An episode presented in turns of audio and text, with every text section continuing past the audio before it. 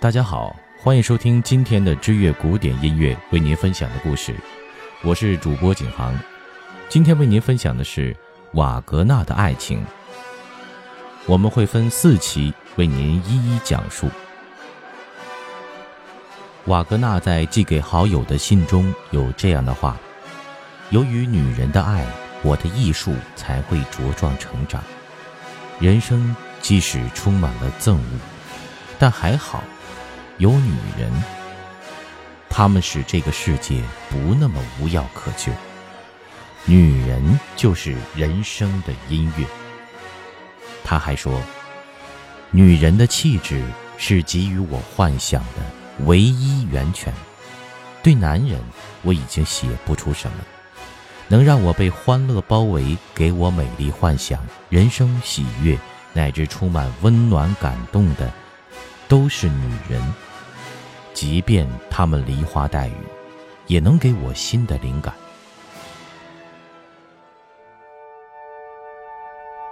瓦格纳的信里如此这般的颂扬女性，熟悉了他的人生过场，你我自然会理解一二。他自己说：“女人是人生的音乐，所以女人也有不协和音。”他一定点头默许，而且。这些诸多不协和音，也使他家庭一片混乱。有人曾问过他：“你疼爱的鹦鹉，不曾觉得它很吵吗？”他说：“习惯就好。世上没有十全十美，比如我那位完美的不会弹钢琴的老婆。”这种回答有两个意思：其一，他们彼此很相爱。其二，家庭生活或多或少缺乏共鸣。他究竟要从女性身上得到怎样的音乐灵感呢？大致了解一下他的爱情之路，我们一定能找出个端倪来。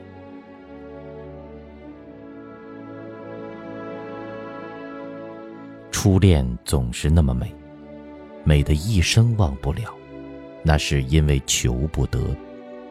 瓦格纳甚至更悲凉些，自己的初恋情人芳心暗许别人，更过分的是，这个别人居然是自己的敌人。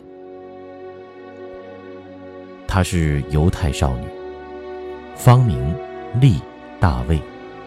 初见大致是这样一个场景：年轻时，瓦格纳在莱比锡暂住，姐姐路易莎。和当地剧院合作演出，在女演员化妆间里忽然冒出一只小狗。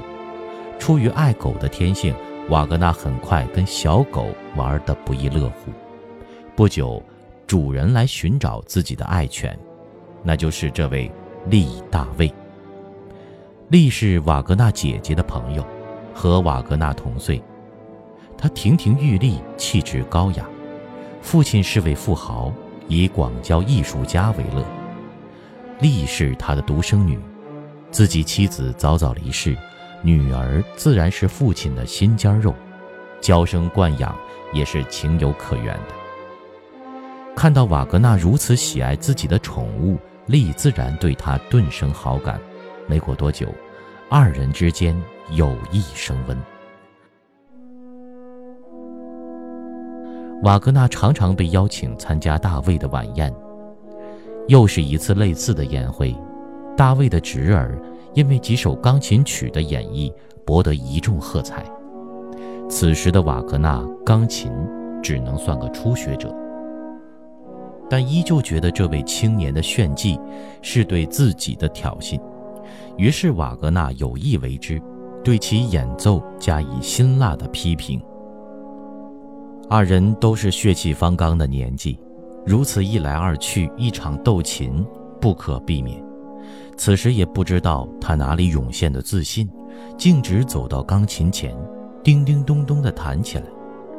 越是盼望博得喝彩，他就越使劲地弹，就越适得其反。当意识到自己的失败，他非常悲痛，连说话都不能自己。最后，他只能在嘲笑声中毅然离席。此后两天，他都不曾拜访大卫家。第三天黄昏时，他来到自己所爱的姑娘家时，没有一个人欢迎他。次日，他接到丽的来信，说自己已经和别的男人订婚了，表示以后都不愿再见面了。犹太编年史学界这么评价：因为此事，瓦格纳倍感侮辱，因此，瓦格纳一生都对犹太人没有好感。瓦格纳的传记作者没提过这件事情，但要知道，爱的反面不是恨，而是遗忘。所以说，瓦格纳诅咒了。这位犹太少女一辈子，也记了她一辈子，充分说明了这位女子的魅力对瓦格纳本人来说是多么的不可抗拒。